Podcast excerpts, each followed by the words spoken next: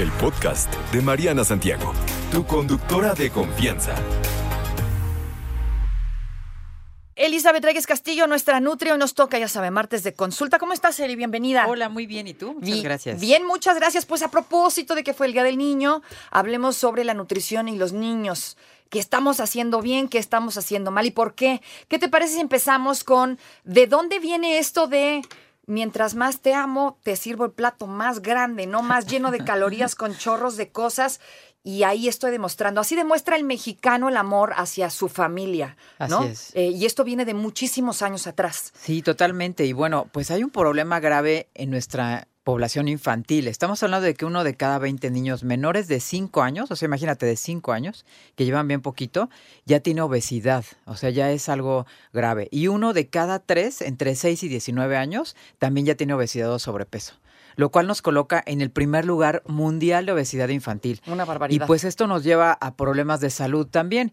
Este es el primer año, déjame comentarte, que en el Atlas Diabetes, que es un estudio que se hace a nivel mundial, Ajá. ya se menciona la diabetes tipo 2, que es totalmente prevenible, o sea, totalmente, ya se muestra la diabetes tipo 2 en los niños, cuando no debería de suceder. En los niños. En los niños, ajá, porque justo tiene que ver con algo de prevención, de buenos hábitos, de estilo de vida, de comer bien, de hacer ejercicio. O sea, no puede ser que un niño de a lo mejor 8 años ya tenga diabetes tipo 2. Imagínate su vida cómo va a ser posterior a esto, ¿no? O sea, estamos hablando ya de cuidados, de insulina, de medicamentos. Sí, hombre, una locura. Cuando no debería ni de acordarse de eso, ¿no? Eso, pues no sé, yo creo que cuando tienes 70 años o más, ¿no? En realidad no debería de suceder la diabetes tipo 2. O sea, sí la podemos prevenir desde Totalmente. temprana edad. Exacto, justo es el tema y el momento en donde se puede prevenir y donde podemos educar en nutrición, ¿no? Creo que esto pues es algo grave y, y todavía lo empezamos a ver, ¿no? Que el regalo, eh, lo que tú decías, el plato es grande entre más te quiero. Y otro, el que te resuelvo con comida o te premio con comida, Exacto. ¿no? Como, como periquitos. ¿no? Y- Exacto, y, como pues, a mi esto- perro. Exacto, no tendría que ser, ¿estás de acuerdo? O sea, la comida no es un premio, sino que es una necesidad fisiológica y no la tenemos que empezar a ver desde niños como el tema del premio. Y bueno, hasta médicos, yo creo que nuestra generación era peor porque te inyectaban y te daban una paleta, ¿no? Imagínate la relación que empiezas a hacer entre comida y dolor, ¿no? A lo mejor. Entonces no es como algo bueno. Y bueno, el 70% de los niños en México no cubre las necesidades de actividad física recomendadas por la OMS, que es una hora diaria, ¿no? O sea, están 80% más de dos horas frente a una pantalla. O sea, imagínate un niño que realmente dos horas me parece bien poquito, ¿no? Porque en realidad en la tarde yo creo que pueden estar unas 3, 4, más lo que están sentados en el colegio y más que ahora ya no los dejan jugar porque se lastiman y, y el papá se enoja, ¿no? Sí, exactamente. Y aparte, bueno, también pensemos en que eh, en estos tiempos los niños están más clavados con la tecnología, las actividades físicas, de alguna forma, pues las hemos dejado de lado y es un gran error. Claro, de hecho ya es la primera generación totalmente eh, cibernética, vamos a decir. Sí, exacto. ¿no? Donde ya el niño desde que nació, y lo vemos así, ca- así cansadas veces, ¿no? Repetidas veces, de que vas a un restaurante y al niño ya le están dando una tablet y es un niño menor de un año, ¿no? Muchas veces. Así es. Entonces, esto ya se ha visto que también el, el dar tablet en temprana edad genera alteraciones también del sueño, del crecimiento e incluso a nivel hormonal. O sea, eso también ya se tiene que empezar a regular porque estamos hablando que el, el niño llega a, a consulta y te dicen es que no duerme bien, duerme 6, 7 horas. Sí, pero también todo el día está con la tablet y le sucede lo mismo que al adulto, pero en mayor potencia, de que te va a estimular la luz azul y esto te va a romper la melatonina y no vas a poder dormir tranquilamente, ¿no? Y esto afecta al crecimiento y desarrollo definitivo.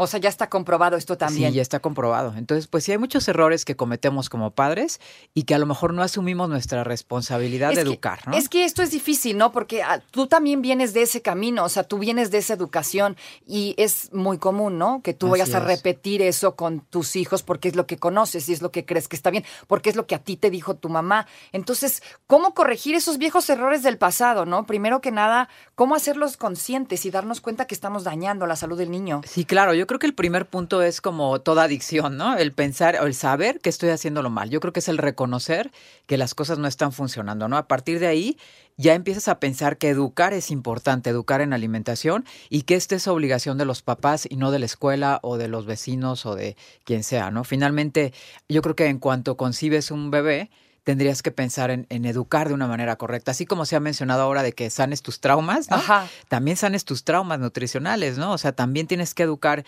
de diferente manera, porque de nada va a servir un niño que sepa hablar tres idiomas, pero con diabetes a los ocho años, ¿no? Sí, exacto. Entonces, yo creo ¿Qué que vida es esa, además, claro, no? primer regalo, gasto y salud. Sí, Ajá. exactamente, es lo primero.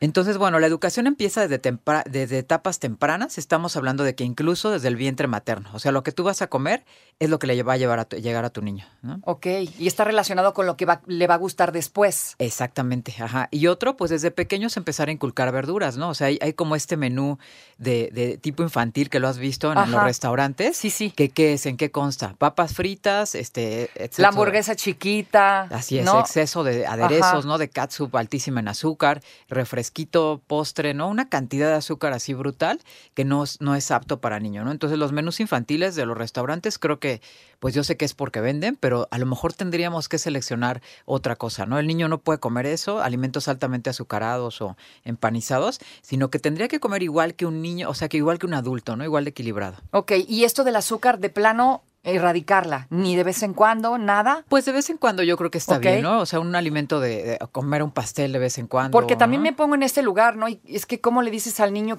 mamá quiere una paleta? Todo el tiempo le vas a decir que no, está cañón, ¿no? Sí, yo creo que puedes poner como un límite, a lo mejor decirle que solamente, no sé, los viernes o los sábados, incluso yo le decía a mi hija que eligiera un día en donde podía comer al- algún alimento como fuera de su programa, ¿no? Ajá. Entonces ya ella elegía a lo mejor el domingo o el viernes, ¿no? El lunes nos poníamos de acuerdo. Pobre de tu hija.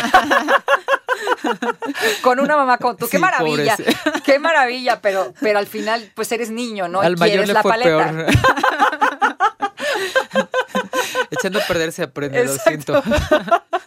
Pero sí, sí es verdad, o sea, puedes negociar con ellos y bueno, ahora son, son este, pues ya adolescentes que cuidan su alimentación, o sea, creo que sí funciona, ¿no?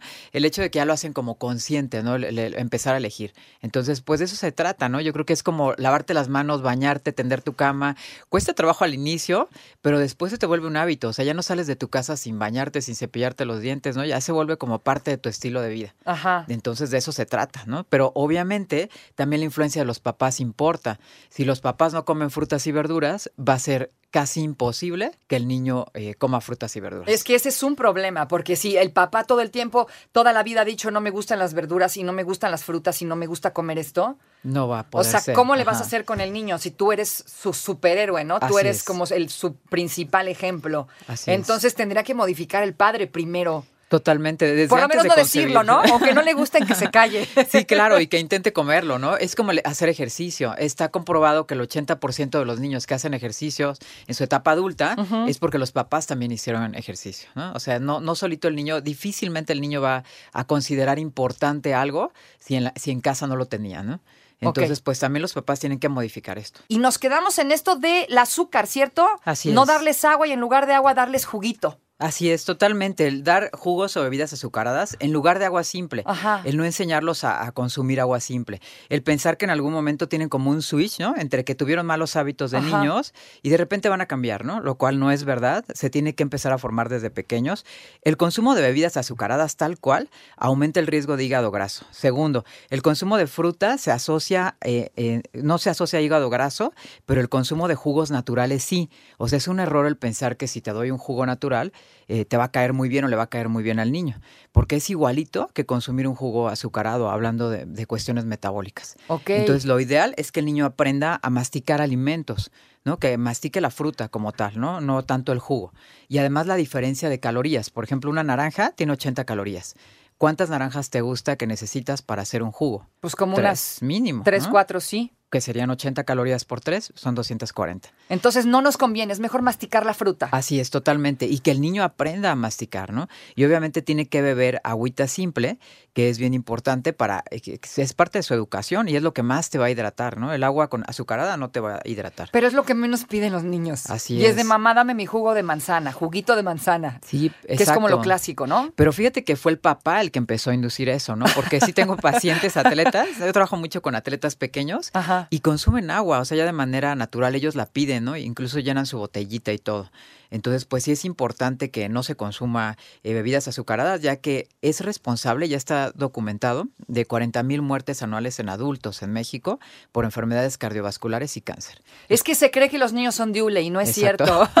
Que de aguantan verdad, todo. que aguantan, son aguantadores, ¿no? Y, y manejamos esto de, no, pues que coma lo que quiera, total, pues se la pasa corriendo, ¿no? O, o- o va al fútbol en las tardes, ya con eso ya la hizo, le podemos dar lo que sea. Y no, y no, no es así, eso Sí, es- es, claro. mentira. Eso también es como la estafa del ejercicio, ¿no? Se dice que la estafa es eh, que lo- el- la víctima está de acuerdo, ¿no? Exacto. Entonces, justo el ejercicio es así. O sea, tú piensas que porque haces ejercicio ya la, la hiciste y tú lo sabes. O sea, simplemente en la bicicleta de, de esta de CrossFit, avanzar en calorías, ¿cuánto te cuesta? No, pues una Pero vida. comértelas, no, bueno, en 10 minutos. En sin menos, problemas. en menos. Exacto. Entonces no lo liberas, no hay manera. Tendrías que, ni, ni los ultra, ¿no? Los ultramaratonistas también los tengo en programa de alimentación para controlar su peso, ¿no? Precisamente. Entonces, en el caso de un niño, pues ya no se mueven como antes, ¿no? Es- no ya no juegan todo el día. No, ya no. De hecho, están mucho tiempo sentados. Entonces, consumir azúcar en exceso, pues ya no sería como lo ideal, ¿no? Y bueno, otro punto, otro error sería pensar que los niños van a bajar de peso cuando crezcan. Eso también es un error. ¿no? Sí, también es un error del Sí, mexicano. eso pasaba hace 70 años, ¿no? Pero ya no ahora. Ajá. O sea, ahora el niño crece y engorda más porque tiene malos hábitos. Entonces, sí es nuestro deber eh, que participen los niños en su alimentación en cuanto a la cantidad, no, no a lo mejor excederse, pero también es nuestro deber como papás aprender un poco de nutrición, ¿no? De lo que le conviene al niño y de lo que es saludable. Ok, o sea, leer un poco sobre el daño. Hay mucha es. información que hace muchos años no, no había tanta, pero creo que esto de la nutrición saludable, no sé si decir que está de moda o hay más conocimiento y hay más información de dónde sacar, pues, eh, cositas que te funcionen, ¿no? Claro, y sobre todo acudir con un nutriólogo que te asesore eh, de acuerdo a cada niño, que lo individualice, ¿no? El programa. Creo que eso sería muy importante también. O sea, llevarlo al nutriólogo. Así es, porque de repente los papás piensan que el niño come poco. Y a lo mejor cuando van con un nutriólogo se dan cuenta que no, que es la ración que el niño necesita, ¿no? Nada más que le dan lo que tú dices, ¿no? Unos platotes gigantescos, pensando que el niño a lo mejor está en crecimiento y requiere de más calorías, ¿no? Por ahí llegué a escuchar el caso de un doctor que le decía a, una, a alguien que conozco, que le decía, dale todo lo que ella quiera, una niña de tres años, dale todo lo que ella quiera comer, lo que sea, o sea, refresco, lo que ella quiera, porque los niños en crecimiento necesitan de todo. Esto que también, leyenda urbana, Sí, bueno, si es una realidad, los niños pueden comer ad libitum, que es lo que, lo que requieren, siempre y cuando no sea comida procesada. Porque la comida procesada nos rompe como que esta, este regulador de saciedad y nos genera comer de más. O sea, el efecto palomitas de cine, ¿no? O sea, llegamos con el combo del tamaño que sea y nos lo devoramos, ¿no? Porque es grasa más azúcar y eso genera compulsión. Pero si es comida saludable, el niño va a seleccionar las cantidades correctas. Y otro dato importante, no le pongas una pantalla a un niño para comer. Es bien común que le dan un juguete o una pantalla, el niño se distrae, no hace conciencia de lo que está comiendo y puede comer de más. Y esto repercute pues en obesidad, igual que nosotros, ¿no? Sí, claro. Te pones frente a tu pantalla, llámese cine o lo que sea, y vas a comer de más, ¿no? Los consejos, por ejemplo, cuando salimos a la calle a los restaurantes, que hablábamos de estos menús para niños, es que la industria también no ayuda, ¿no? No ayuda, no ayuda. Entonces, si el menú para niño trae todas esas cosas, ¿cómo, cómo haces que el niño, digamos, elija, eh, elija otra cosa? Yo creo que no pedir el menú de niño sería lo, lo indicado, pedir el menú normal y darle media ración, ¿no? Y la demás, bueno, pues ya sea que la regales por ahí en, en algún lugar, ¿no? Este, o te la llevas a tu casa y la refrigeras, ¿no? O sea, desde antes de que el niño la toque para que no se contamine, pedir, me trae media ración, o sea, aunque te la cobren, pero pedir media ración de algo. ¿no? Oye, ¿qué onda con esto del bonito soborno? Que así le digo y Alicia Rábago se muere de risa conmigo, pero el bonito soborno. Órale, pues, cómete la mitad de la hamburguesa, pero te tienes que comer tu plato de lechuga con espinacas. Puede funcionar eso, ¿eh? O sea, a lo mejor le pides una ensalada este, o una sopa de verduras o algo así y le, le pides algo que le guste. O sea, sí puede funcionar. Y, a- y además, bueno, preparar en casa la mayor parte de las comidas, ¿no? A lo mejor cuando sales el fin de semana, puedes esto, ¿no? A negociar el que sí coman vegetales y se coman algo fuera del menú, pero tratar de sí cocinar en casa, ¿no? Es totalmente diferente la calidad y la cantidad también. Ok, entonces vamos a, ¿te parece bien repasar los 10 errores Me que cometemos? Sí. Vamos desde el principio, hacemos un resumen, nos queda todavía un poquito de tiempo. Entonces, empezamos por Que sea importante aprender a comer bien, ¿no? aprender a comer bien, ¿ok? Número uno. Segundo, dar por hecho que eh, si no le gusta un platillo, se lo puedes volver a dar, ¿no? Entonces el niño tiene que aprender a comer verduras y es tu obligación. El tercero, los menús infantiles no son buena opción. Elige a lo mejor medias porciones o esto que tú dices del, del bonito soborno, ¿no? El, el cuarto, no dar jugos eh, azucarados ni bebidas endulzadas. Y menos estos de cajita, ¿verdad? Que son los peores. Sí, exacto, Y, no. y también traemos esto de es de muchos de muchas generaciones atrás. Sí. O sea, si ustedes se acuerdan de niños a todos nos daban el juguito de el de manzana este bendito, ¿no? Exacto. El juguito, mijito, tu juguito que es sano y saludable y, y pues Sí, no. trae igual de azúcar que una soda, ¿no? Entonces, que aprendan a tomar agua es importante. Eh, no dar cereales infantiles azucaradísimos, o sea, todo ese tipo de alimentos Todos que estos lo de dan por hecho. Así es, Oh. que son este como, eh, a lo mejor, como de niños, ¿no? Que no se deberían de llamar cereales infantiles, es un postre, ¿no? No es un cereal. O sea, eso tampoco conviene diario. O sea, todas las mañanas cereal con leche no. Sí, dale cereal, pero de a de veras, o sea, a lo mejor avena o frijoles o maíz o cereales reales, ¿no? Pero no súper endulzados. ¿Ok? El otro, lo que tú decías, hacer malos comentarios so- sobre alimentos saludables. Tus hijos son tu reflejo y es tu obligación educar adecuadamente. Y el séptimo, que los niños hagan ejercicio. Ejercicio. Quitar las pantallas a temprana edad y que se muevan más. Por lo menos una hora, lo que recomienda la OMS es una hora por día. Casi ningún niño lo está cubriendo, ¿no? El 70%. No, y, tiende a empeorar, así Sí, que ojo así con es. esto. Eli, muchísimas gracias. ¿Dónde te encontramos? Redes sociales. En Instagram, arroba Nutriarc y en Consultorio Nutricional Elizabeth Reyes Castillo en Facebook. No te preocupes, Mariana estará de regreso muy pronto. Recuerda sintonizarla de lunes a viernes de 10 de la mañana a 1 de la tarde por 88.9 Noticias. Información que sirve. Tráfico y clima cada 15 minutos.